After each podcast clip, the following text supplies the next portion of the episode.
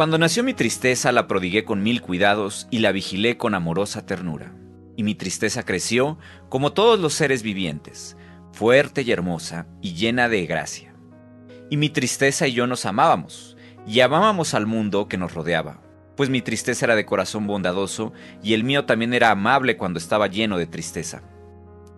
Y cuando hablábamos, mi tristeza y yo, nuestros días eran alados y nuestras noches estaban engalanadas de sueños, porque mi tristeza era elocuente y mi lengua también era elocuente con la tristeza.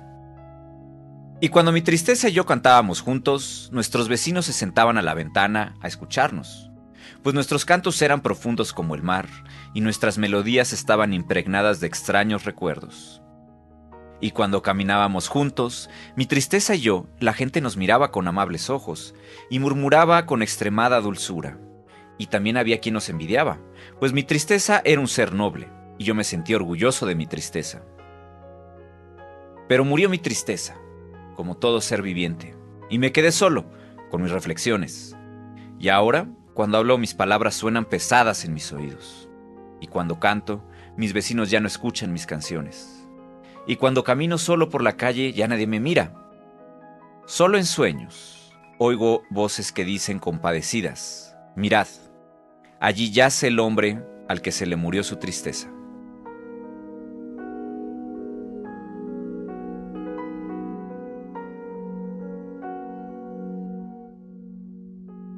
El Loco es una obra del escritor libanés Gibran Jalil Gibran y fue publicada por primera vez en 1918. Esta obra es un poco corta y se centra en argumentos eh, de multitud de historias como anécdotas, parábolas, reflexiones de tipo espiritual, contadas desde la perspectiva de un hombre que se considera a sí mismo loco. Eh, yo llegué a este texto por un libro que tiene mi papá de las obras completas de Gibran Jalil Gibran.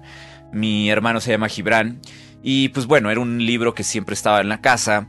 Y digamos que cuando lo encontré, eh, yo era pues un chavo de prepa. Y me gustó mucho esta analogía, que yo creo que a veces todos de repente nos sentimos que estamos un poco eh, desorientados sobre también lo que queremos, a veces también nos sentimos muy tristes, ¿no?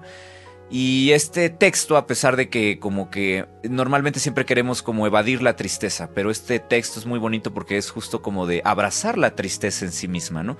A veces cuando estamos tristes, como el texto lo dice, como que somos más sensibles a prestar atención a muchas cosas que normalmente cuando estamos felices o normales, pues no le prestamos atención.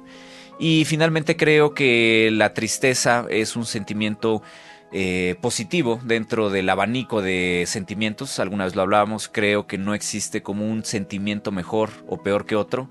No porque sientas odio significa que es peor que la felicidad. No, creo que es como un abanico de emociones.